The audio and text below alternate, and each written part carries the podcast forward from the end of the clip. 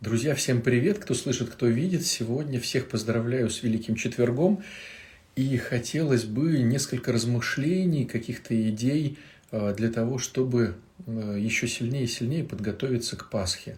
Поэтому подсоединяйтесь, э, пишите, как видно, как слышно, какой регион вы представляете, чтобы понимать, начинаем, не начинаем. Пишите, друзья.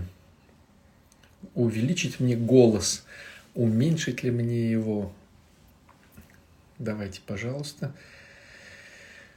Время ценно в эти э, сложные, да, переживательные, в эти и великие, и страшные дни э, Страстной Седмицы.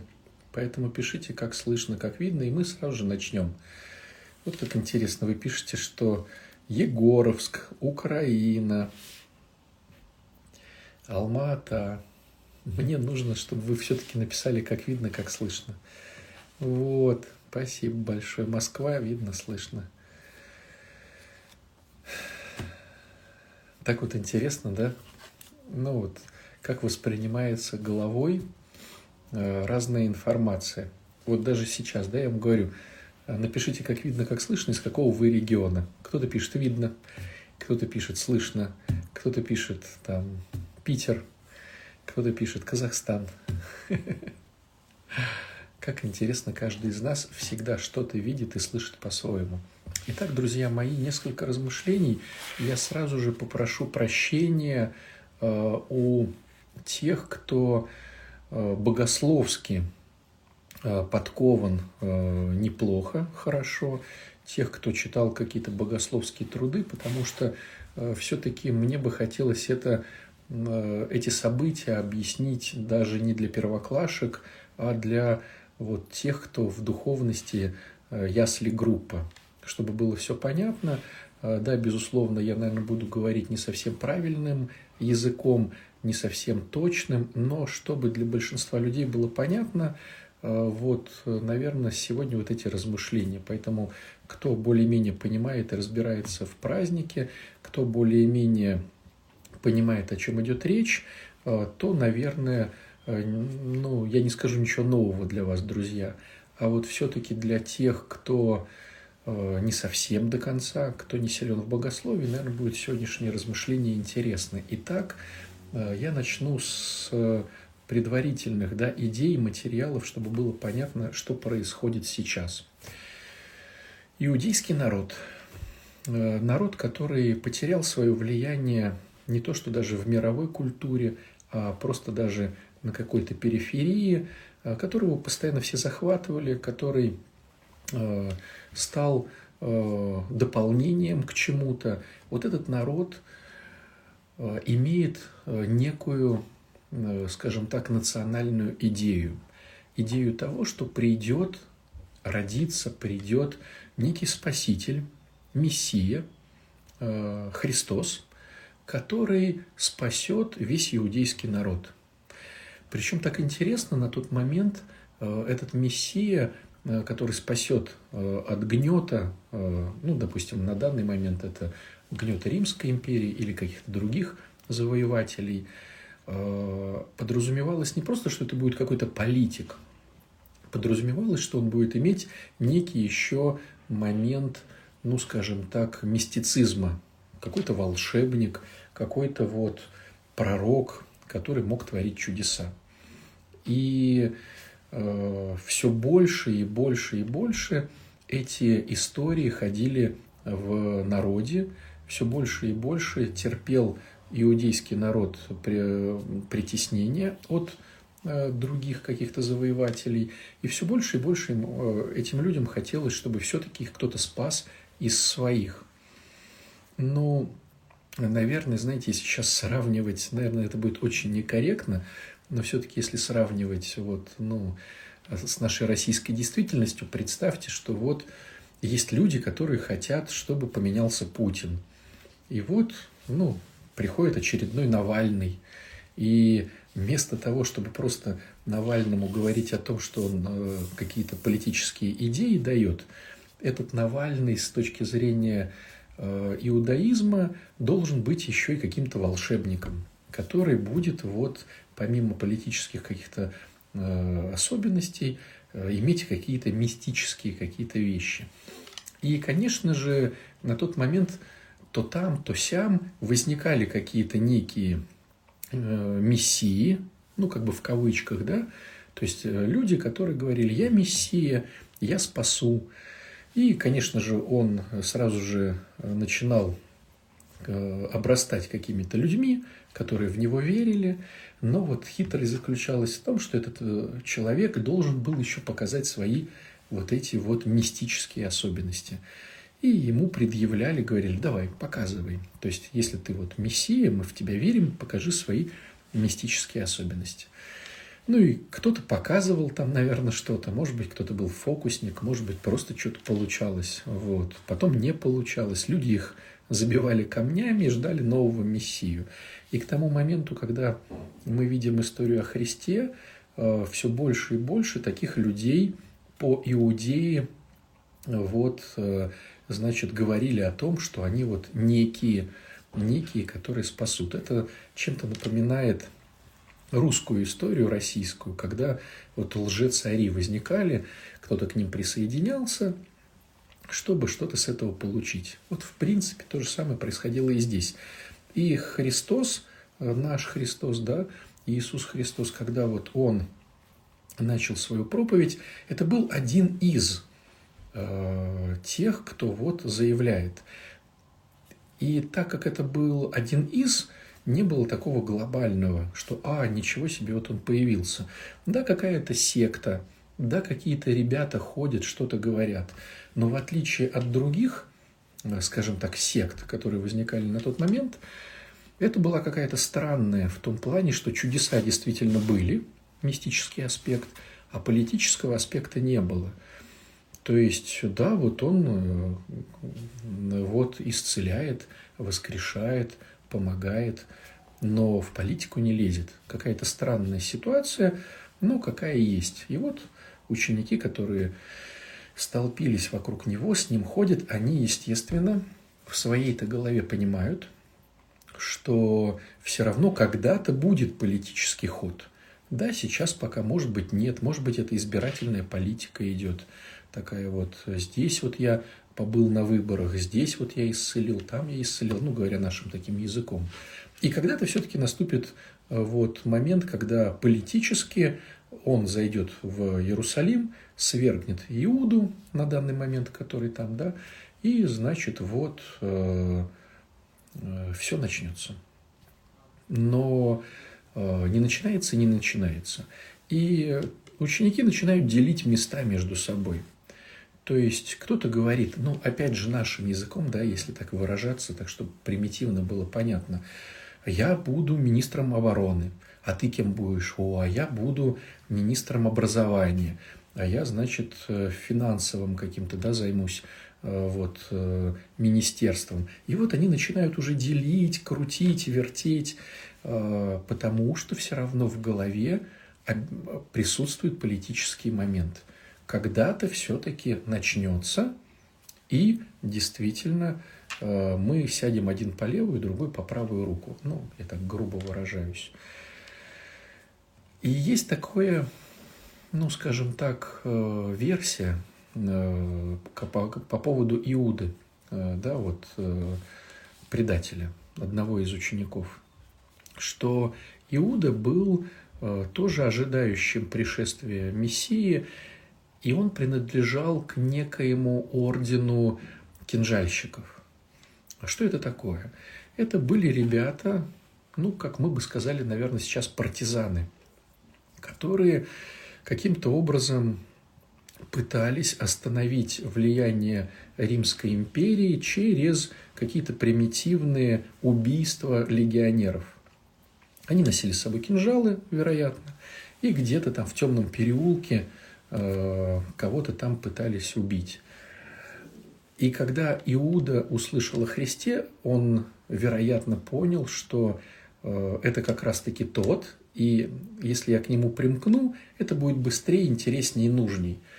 Вот почему он разочаровался, да, то есть когда все-таки они наконец-таки услышали, что Царство Небесное, а не Царство Земное, то, вероятно, было какое-то разочарование у человека, который понял, что политический строй не изменится. И, может быть, э, компенсацией э, за свои э, время проведения было вот как раз-таки такой истории именно по поводу там каких-то сребреников, да, которыми он пытался ну, компенсировать э, вот э, то, что он, значит, ну, потерял надежду именно через этого человека. Может быть, да, вот одна из версий, скажем так, такой. Э, так что происходит? Получается, с одной стороны, это я вам показываю внутреннюю да, расстановку, внешнюю расстановку. А внешняя расстановка, она какова еще? Все ждут Мессию, все ждут того, кто поможет – и Христос очень похож. Да, он странный, он не говорит про политику партии, но он очень похож, у него очень хорошо идет э, с чудесами. И когда э, апогей происходит именно в субботу, когда он исцеляет четырехдневно умершего уже да, Лазаря, то это становится как бы такой квинтэссенцией, такой кульминацией, таким прям экстремумом. Вот, то есть, ну все, действительно, это он. И когда на следующий день он въезжает в Иерусалим, э, все считают, что наконец-таки пришел тот, о котором говорили легенды, которого ждал народ иудейский, и сейчас что-то начнется. Но опять происходит какая-то странная штука, на которую не успели среагировать.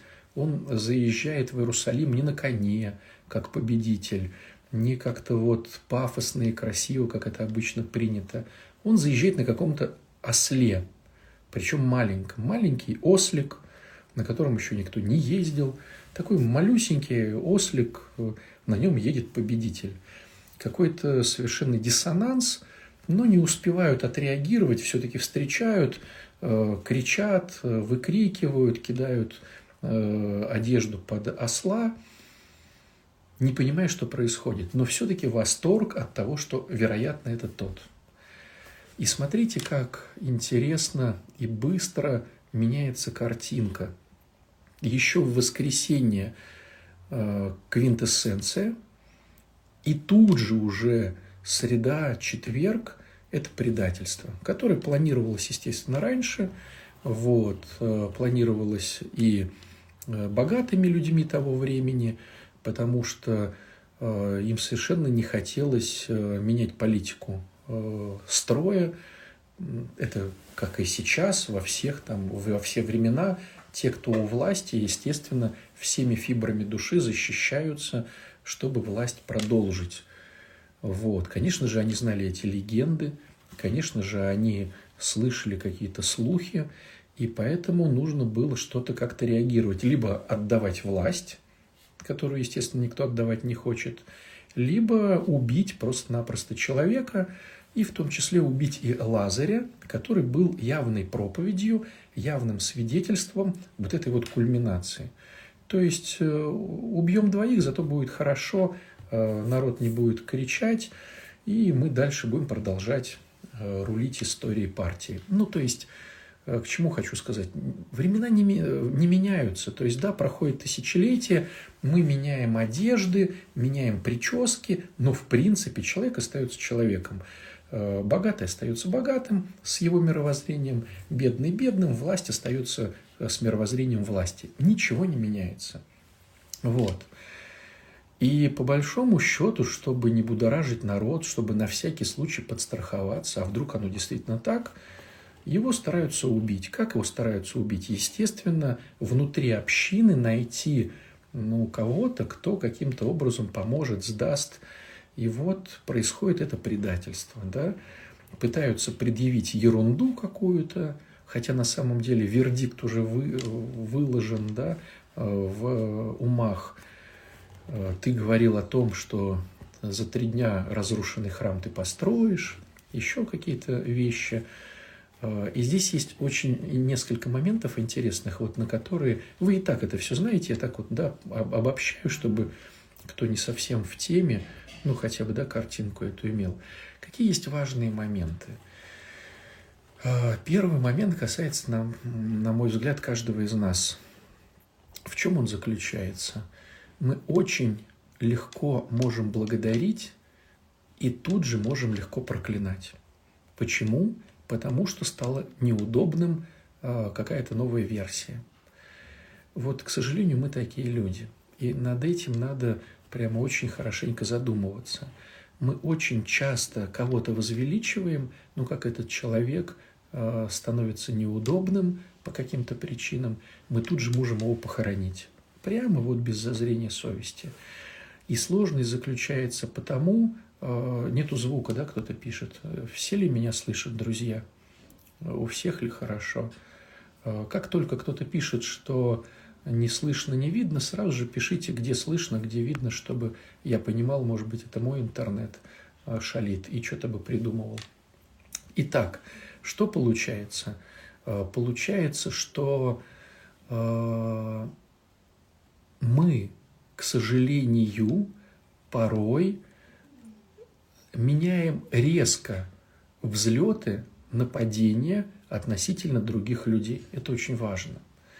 И было бы здорово в эти великие дни вспомнить ситуации, где мы так себя вели. Первый момент, да, относительно людей. Но я уже где-то говорил, повторюсь, э, наверное, сейчас это будет важно, что любая обида на человека или на ситуацию в глубине самоанализа приведет тебя к тому, что это обида на Бога. Вот так вот интересно.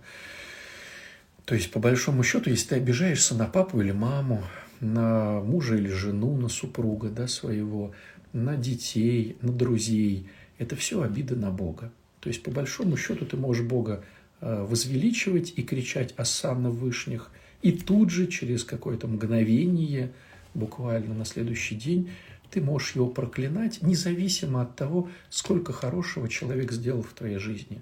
Вот, к сожалению, мы такие, и было бы здорово в эти дни обратить на это внимание. Может быть, это было бы поводом исповеди.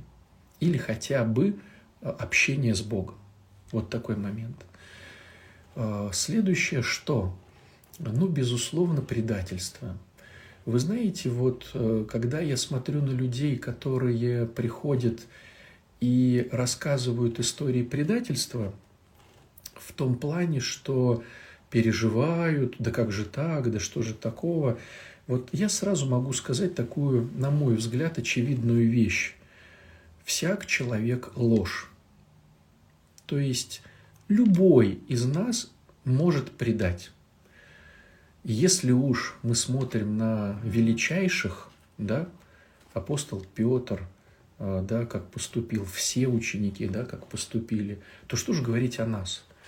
И мы сегодня можем кляться и божиться в том, что мы такие сильные духом, смелые и всякое такое, а через секунду, на следующий день, мы можем стать такими низ, низкими предателями, такими бесчеловечными существами, что прямо диву даешься, как мы еще можем носить имя э, христианин, понимаете?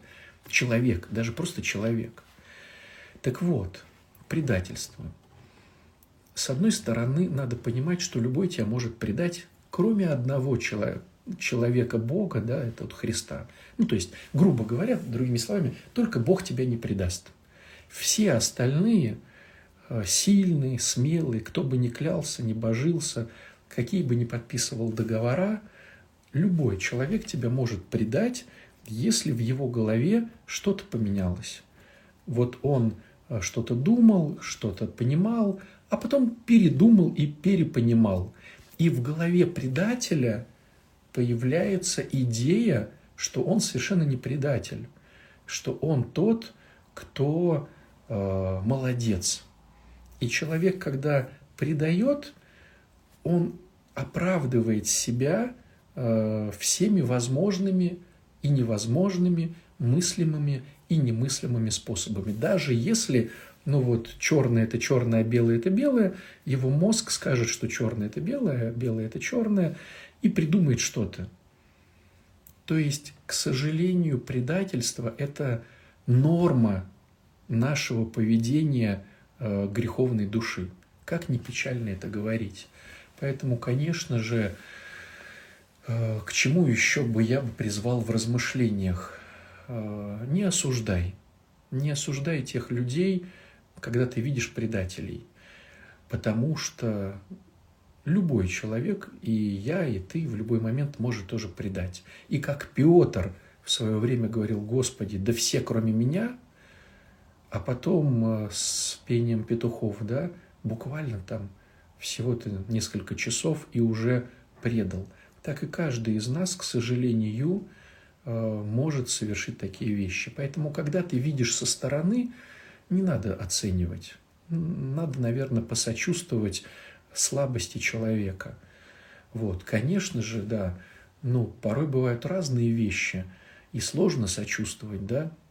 Порой за предательством идет, ну, прямо целая гамма каких-то тяжелейших э, дел, которые творит человек, разрушая, сжигая все мосты. И, конечно же, вот, э, очень сложно да, такого человека каким-то образом принять, посострадать, понять его боль и каким-то образом, ну, побыть на его, что ли, стороне, и нужно ли это. Но, во всяком случае, хотя бы не оценивай, не осуждай. Наверное, так. И было бы здорово опять в эти святые дни э, великие вспомнить, где ты э, совершал такие вот нехорошие поступки, и где относительно тебя кто-то совершал такие нехорошие поступки. Это было бы замечательно, если у тебя бы получилось попросить прощения хотя бы у Бога за то беззаконие, которое ты вспомнил. Это было бы замечательно. И, может быть, простить э, тех людей, о беззакониях которых ты тоже вспомнил. Это было бы тоже замечательно. Я сейчас просто накидываю, друзья, те грани, которые э, могут существовать. Опять же, повторюсь, да, цель сегодняшней беседы – это каким-то образом побыть внутри э, учеников, внутри той ситуации. Вот поприкидывать на себя образы э, и этого ученика, и вот этого ученика, э, побыть со стороны – то есть было бы здорово, чтобы мы пережили внутренне сегодняшние дни, не просто посмотрели на них как бы со стороны, как будто это чужая история, которая касается чужих людей. Как было бы замечательно, если бы мы побыли э, в той ситуации, что это наша история, это наши люди, и мы такие же. То есть на самом деле прошло 2000 лет, но ничего вообще не изменилось. То есть если бы Христос пришел сейчас – в принципе, было бы то же самое. Так же бы предавали, так же бы убегали, так же бы клялись и божились, но потом бы по слабости своей что-то бы вы там э, вычудывали. То есть, к сожалению, меняется, э, как сказать, фантик, а начинка конфеты остается. Э, мы также хотим денег, также хотим похоти, также хотим власти. Просто кони и кареты заменились машинами, кафтаны заменились э, брендовыми шмотками. Вот. Э, но в принципе человек остался тем же, то есть внутренняя составляющая человека осталась той же. Поэтому было бы все то же самое. Следующий момент, тоже интересный для размышления, касается как раз-таки суда, который происходил у первосвященников Э, после таинствен, тай, тайной вечери. На него тоже стоит... Ну, то есть, да, я проговорил сейчас про апостола Петра, который отрекся, но там есть еще один тоже момент, совершенно неприятный, но, к сожалению, э, он был, и здорово над ним поразмышлять. Э, там был такой момент, когда Христа спрашивает первосвященник, почему ты там, значит, не оправдываешься, а скажи нам. Ну, вот идет такой диалог. И э, Христос, как показалось другим людям, начал грубить первосвященнику. Если я не прав, то скажи мне, э, ну, зачем, да, вот так вот, мол, ты так себя ведешь. И в этот момент к Христу подскакивает один из слуг первосвященников ударяет Христа по щеке и говорит такую фразу «А, «Так ли ты отвечаешь первосвященнику?» Ну, что это, мол, такое? Что ты грубишь, говоря таким нашим современным языком? Ты что тут, мол, вообще, что ли, обнаглел? Ты как тут, мол, разговариваешь с великими людьми? И ударяет его по щеке. Так вот, есть такое интересное предание в церкви, о котором в свое время говорил Иоанн Шанхайский, э, вот, э, американский, да, ну, в Америке живущий э, святитель, который, да, вот, причислен к лику святых, Ян Шанхайский, рассказывал такую интересную в своих трудах, в своих дневниках идею о предании церкви, где говорится о том, что вот тот, вот этот подбежавший слуга, это был тот, кто, когда был рассказ о э, купели Вифезда, где был некий дядечка, который 38 лет лежал при этой купели, значит, э, весь э, парализованный, которого Христос исцелил, это и был вот этот вот товарищ. Представляете? Вот когда читаешь эти вещи, ну вот я могу по себе поделиться, такое возмущение, да ничего себе, ты 38 лет лежал там в какой-то грязи, все хотел, чтобы там тебя исцелили, там в этой бурлящей воде. Но никто не мог, а Христос пришел, тебя исцелил, а теперь ты, значит, бьешь его по щеке и типа там придираешься к его словам. Сначала, ну, вот возникает какое-то возмущение – а потом, когда я начинаю ну, смотреть на свою жизнь, детализировать ее, как-то вот, ну, применять каким-то да, аспектом духовности, то, в принципе, ну, то же самое.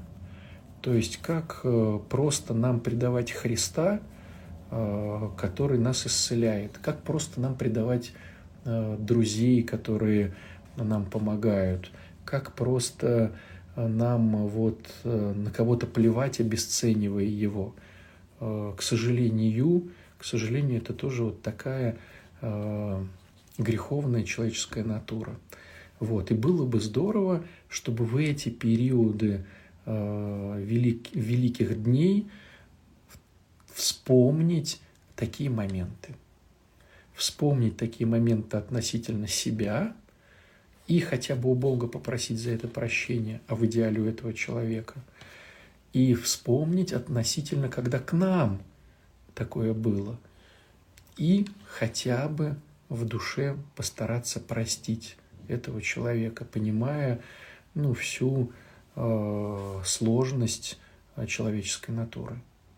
Вот, тоже так, так, мне кажется, было бы здорово. Вот, что бы еще хотел покрутить, повертеть в эти дни? Ну, конечно же, четверг, да, Э, конечно же, рождение, рождение э, причастия, скажем так. Тоже давайте несколько слов скажу, совершенно не богословских, но чтобы было понимание для вот обычного человека. Для обычного человека. Смотрите. Идея вся заключается в том, что каждый из нас не может не грешить даже если хочет не грешить, не может. Не может, все равно грешит. И э, это идет уже тысячелетия. Это передается от одного к другому, от папы с мамой к э, ребеночку, и мы уже настолько слабы сопротивляться какому-то греху, что настолько помани какой-то вкусняшкой, неважно из чего – Э, мы тут же, как собачки с высунутым языком, бежим и грешим, к сожалению. Но был один, у которого получилось не грешить ни разу в жизни. И с виду это был просто человек, который как, такой же, как и мы. Но оказалось, что это не просто человек. Да, стопроцентный обычный вроде бы как бы с виду человек, но оказывается в нем был секрет. Он был еще на сто процентов Бог. Понимали ли это ученики или не понимали, думаю, что не у всех это опускалось.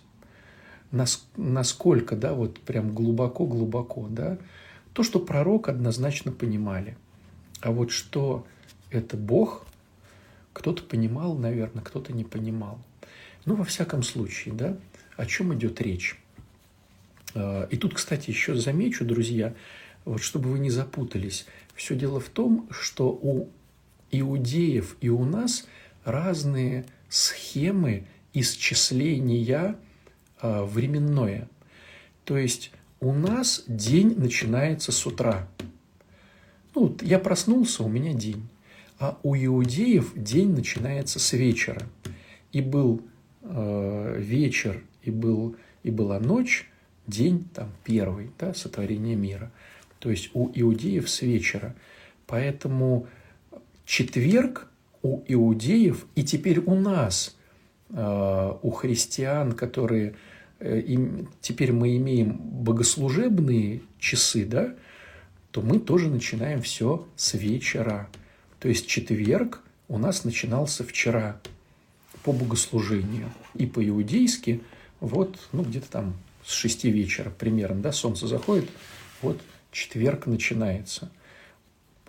Почему путка такая? Потому что вроде как бы сегодня четверг, а предали его ночью, а когда его предали, то есть получается, что э, ужин произошел э, вчера вечером. Вчера вечером.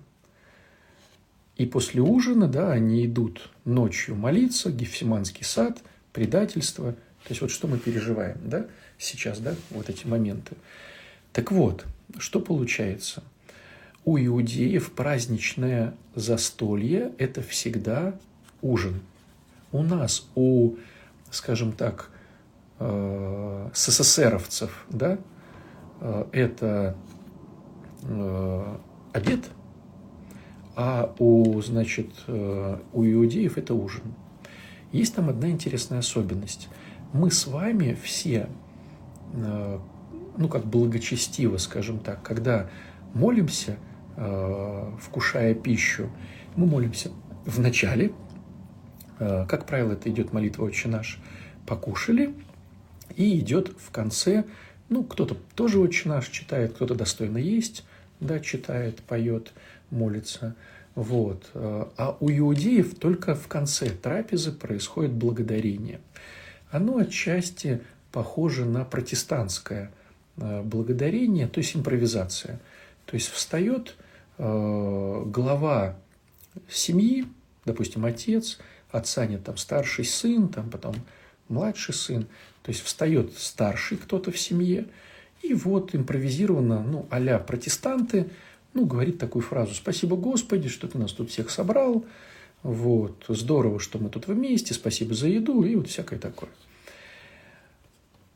То есть после еды, да, то есть поели, потом происходит вот этот вот момент э, именно благодарения. Этот момент благодарения есть в э, Евангелии от Иоанна. Если вот интересно будет, вы его прочитаете. Понятное дело, что Христос в этот момент сказал ну, другие вещи немножко, как бы дополнил их. И я сейчас, ну, простите меня, пожалуйста, те, кто э, все-таки более-менее в теме, я сейчас изначально говорю, что я рассказываю для тех, кто вообще не в теме. И поэтому я буду говорить совершенно таким куриным языком, но зато для начинающих очень понятным. Вообще прям утрирую, утрирую. Христос говорит, друзья, вы грешите, потому что вы люди. А у меня получилось не согрешить, потому что помимо того, что я человек, как и вы, я еще и Бог. И я бы хотел вам передать этот секрет, чтобы вы тоже могли иметь силы не грешить, когда очень хочется погрешить. И я решил вам передать эти силы через вот этот хлеб и вот это вино, которое вы теперь сможете вкусить. Но на самом деле это будет теперь мое тело и моя кровь. Когда вы будете это есть, церковно-славянски причащаться этого, то есть я говорю о причастии сейчас, да, то вы будете иметь силы сопротивляться греху. То есть простите, да, сразу говорю, что это очень примитивно, вот как бы для детей. Но зато понятно. И опять же, тут есть одна интересная особенность, что за хлеб и что за вино. Все дело в том, что когда иудеи э, кушали, то они всегда для молитвы оставляли вот этот, ну скажем так, набор вина и хлеба. Почему вина? Все дело в том, что вино было у всех иудеев на столе, потому что оно было дешевым. А, не у всех можно было найти хорошей а, ключевой воды.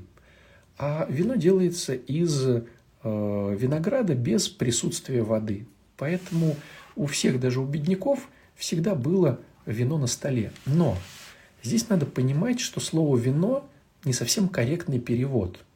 Я сейчас не помню, друзья, но порядка 13 разных вариантов э, виноградного производства переведено в Евангелии словом «вино». Порядка 13. То есть они каким-то образом хранили, то есть где-то густили э, виноградный сок, где-то просто его разливали, где-то он был немножко скисшим. То есть вот, э, если не изменяет память, порядка 13 разных производных от винограда, все это было объединено в переводе под словом «вино». Поэтому, наверное, корректнее все-таки говорить не в русском варианте не слово «вино», а скорее виноградный сок. Наверное, скажем так вот. Так вот, в каждой семье был этот виноградный сок, вино. Вот. И в каждой семье был хлеб. В каком плане? Вот у нас сейчас у россиян тоже у большинства есть хлеб. Ну, те, кто ведет там ЗОЖ, да, здоровый образ жизни, у них там хлеб может не присутствовать, или там какой-то там с семечками. Ну, у всех в основном есть хлеб. Так вот, вот этот набор хлеба и вина оставался до конца, один набор. То есть все, все кушали, кушали, кушали, а вот этот вот не трогали. Почему? Потому что Э, после того, как э, глава семьи читает молитву, он отпевает вот, и дает э, значит, другим людям, кто сидит за столом, пригубить вот этот вот бокал вот с этим вином, приобщаясь к молитве старшего. И пока идет вино, значит, отрывается хлеб и тоже съедается эта лепешка. То есть получается что вот эти вот, а, вот этот оставшийся набор, он был нужен для присоединения к молитве.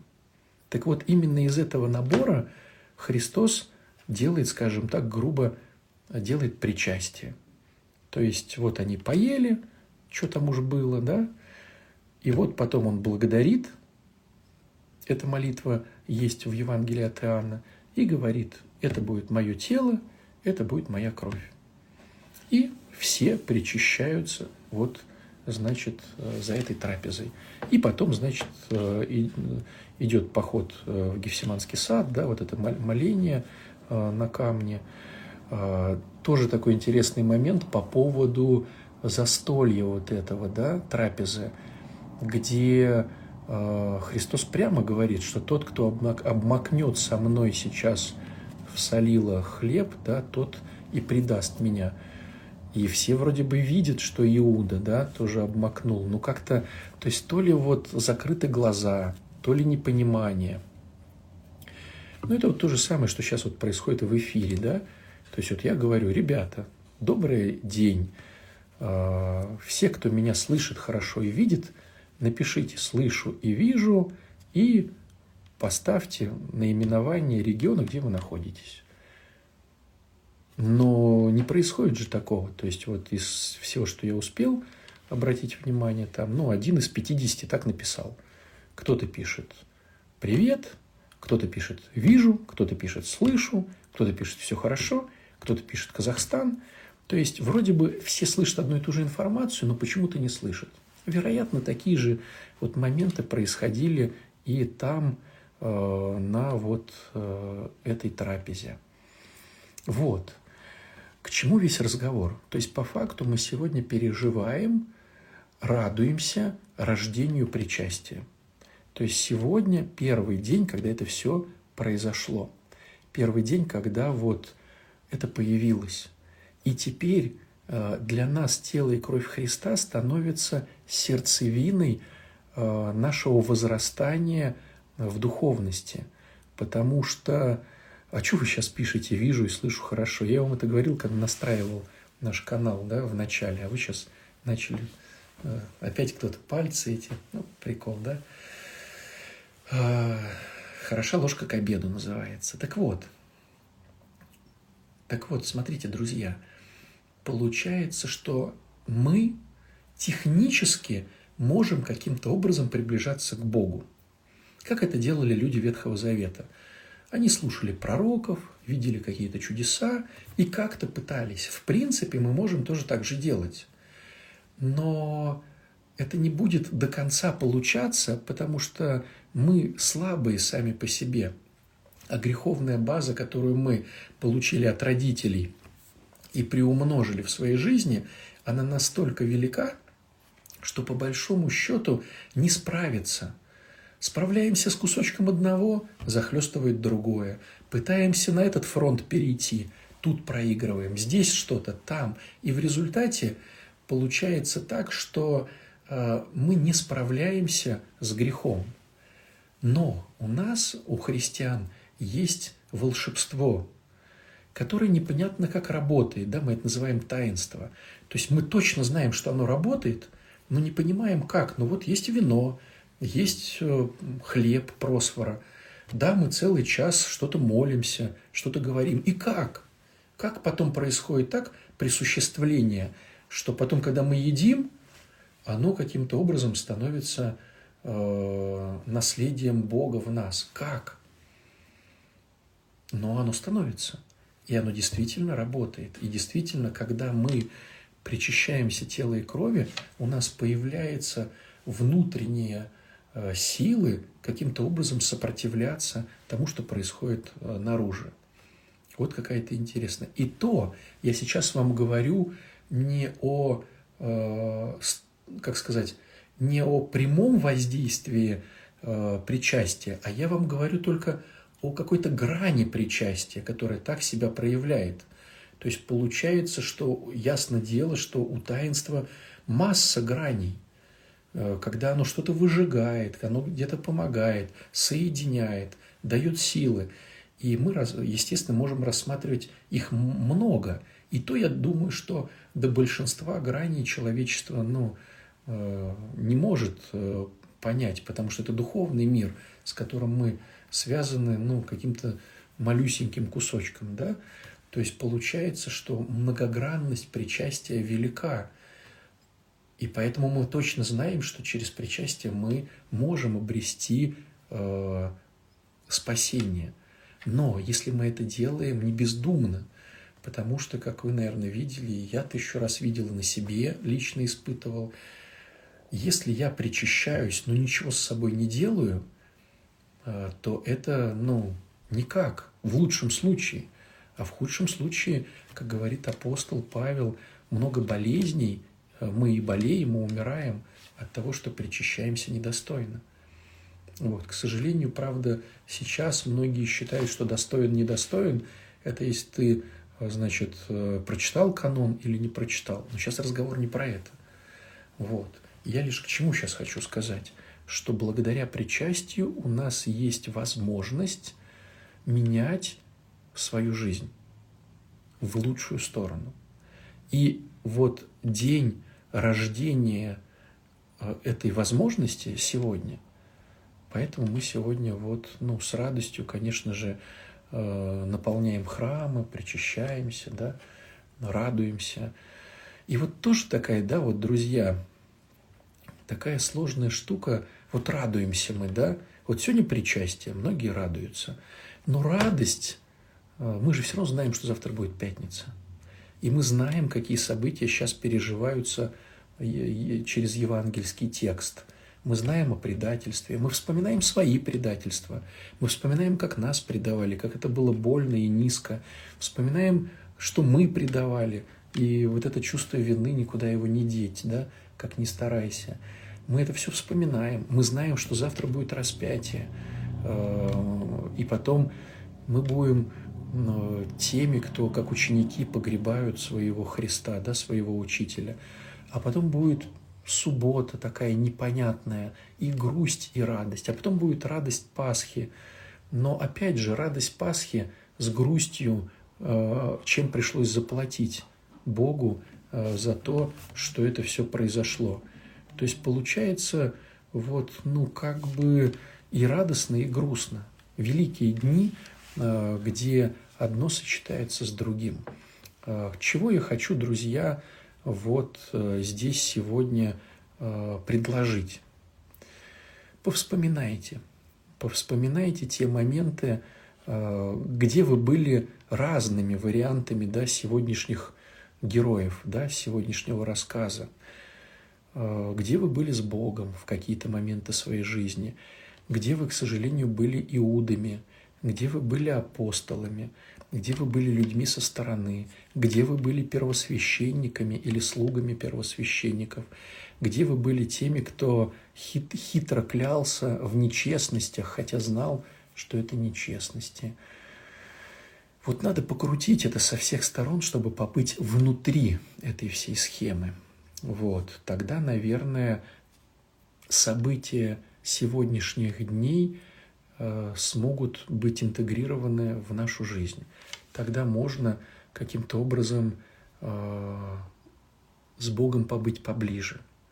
Вот. Тогда и Пасха будет встречена не только яйцом там, э, и куличом, а, скажем так, ну, чем-то более интересным, внутренним, духовным. Сейчас, друзья, перемотаю – может быть, э, на какие-то вопросы смогу ответить.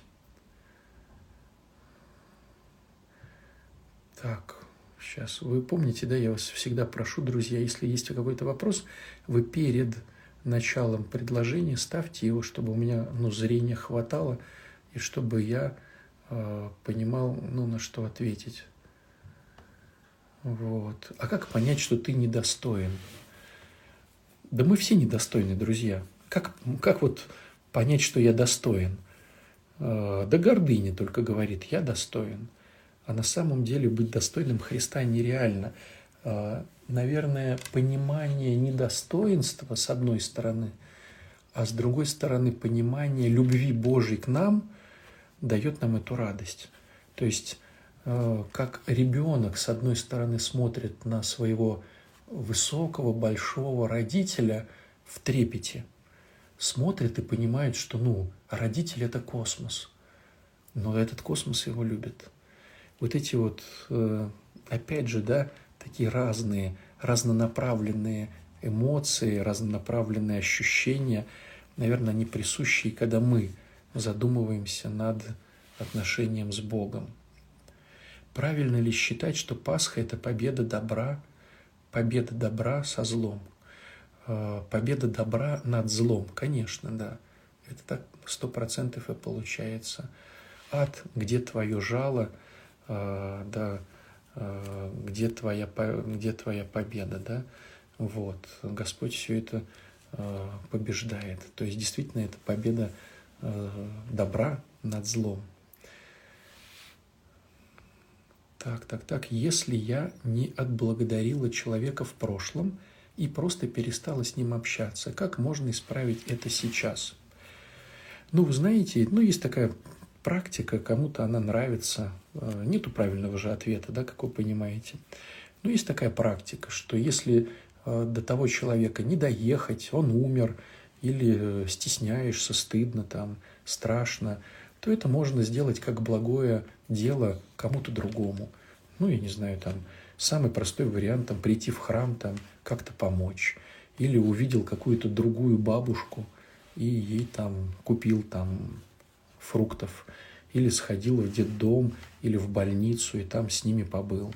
То есть, э, если не получается там, то можно это компенсировать где-то с другими людьми. Так, ну, такая практика есть. Кому нравится, забирайте. А в четверг на вечерней службы не причащаются – Э, вот сегодня, да, уже причастия нету.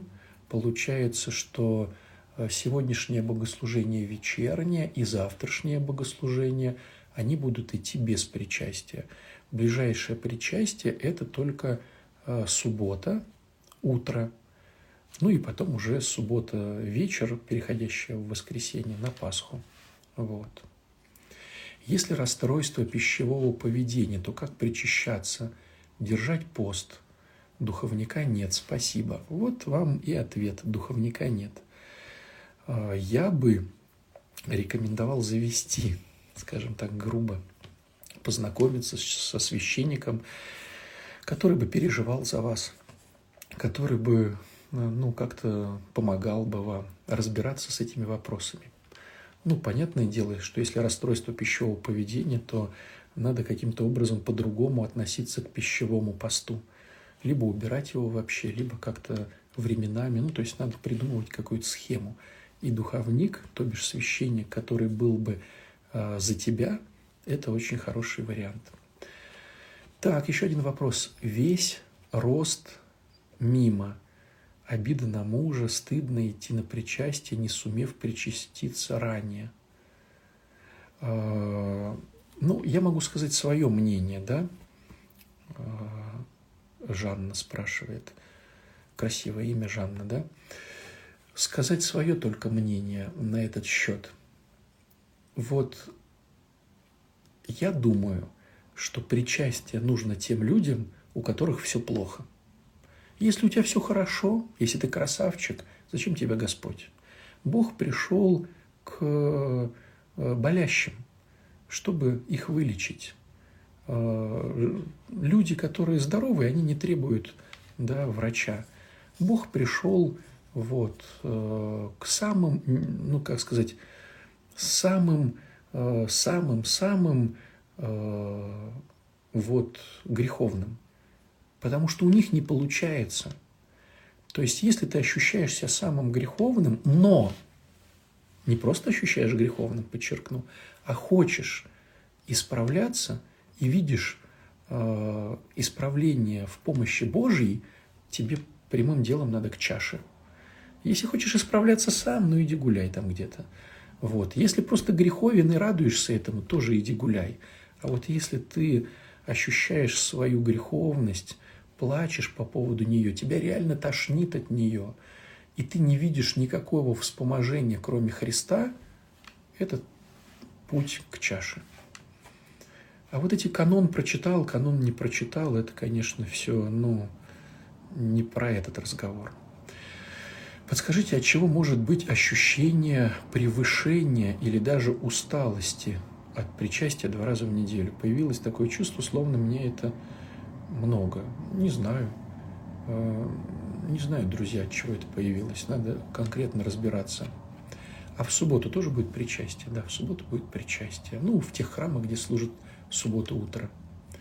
Почему мы причащаемся страшных тайн? Вот, да, хороший такой вопрос. Злата, да, так интересные красивые имена у нас стали, да, у девчонок. А, хороший вопрос. Э, смотрите, когда мы говорим, то есть мирской язык и язык Евангелия, они отличаются. Допустим, любовь. Любовь – это в Евангелии дела, а в миру – это ощущение. Я люблю этого человека, говорит там девочка мальчику, ощущение. А в Евангелии это не ощущение, это дела. Так вот, э, допустим, страх – это тоже та интересная форма, которая везде разное. В э, миру страх – это страх, как мы привыкли, да? А в Евангелии страх – это страшно потерять Бога, потому что без Него вообще непонятно как. То есть страшных тайн – это тех тайн, без которых страшно не быть. То есть вот э, если я сейчас лишусь этого, то мне станет страшно. Это как, знаете, как ребенок, который бежит в толпе э, людей, ухватившись за мамин подол и боится его потерять. Вот что-то типа того. Или, допустим, другой момент, да, а жена да убоится своего мужа, да, э, читается апостольское послание на, э, на венчании. А жена да убоится своего мужа. И многие мужчины э, в мирском варианте так говорят, смотри, вон батюшка что сказал, жена да убоит своего мужа, бойся меня. А в Евангелии страх, боязнь потерять а жена да убоится потерять своего мужа. Почему? Потому что он такой классный, потому что он такой предупредительный, он решает проблемы своей жены, он ее свет, э, луч света в темном царстве. То есть эта фраза обращена к мужу. Будь таким, чтобы жена боялась тебя потерять. Ну, короче, надо немножко в тексте разбираться. Отче, сын 13 лет, скатился по учебе, играет в танчики. Как быть терпимой? Э, хочу вам напомнить, что от осины не растут апельсины. И наши дети – это плоды нашего внутреннего мира. Поэтому, друзья мои, меняйте себя, тогда будут меняться и ваши дети. Приведите пример предательства, если я не дала денег. У меня их не было на данный момент. Нет, ну при чем тут не дали, да и не дали, при чем тут предательство? Предательство – это ну, допустим, я не знаю, у тебя есть лучший друг, э, ты ему дала денег, он перед всеми сказал и клялся, и божился, что вернет. А в какой-то момент сказал, да пошла ты, никаких денег я у тебя не брал, все ты придумала, и я с тобой вообще больше не дружу. И еще пошел куда-то и на тебя в милицию, там, в полицию написал заявление. Ну вот, это, конечно, жестко, но бывает. Приняла прощение супруга, но чувство предательства съедает.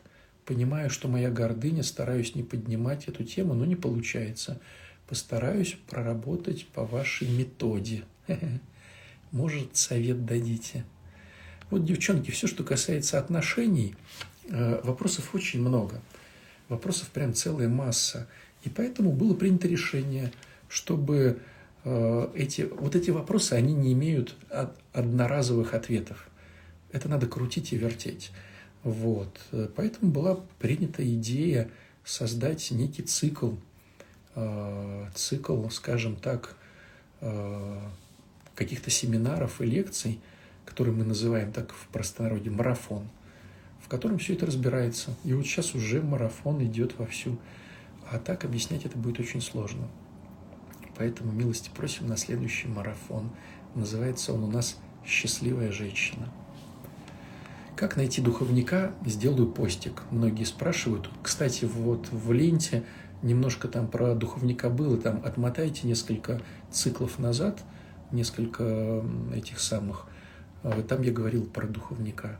Но я еще хочу да, сделать на днях.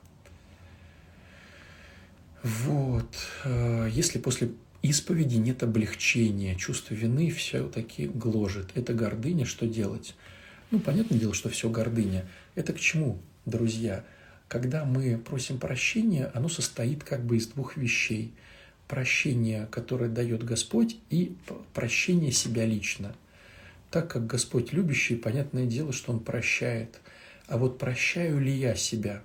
То есть, если я не люблю никого, вообще не понимаю слова прощения – Э, не могу простить этого, этого, то я и себя также буду очень сложно прощать. Что с этим делать? Э, тебе надо придумать, ну, на мой взгляд, работает эта схема. Тебе надо придумать какую-то компенсацию, какой-то компенсаторный э, пример.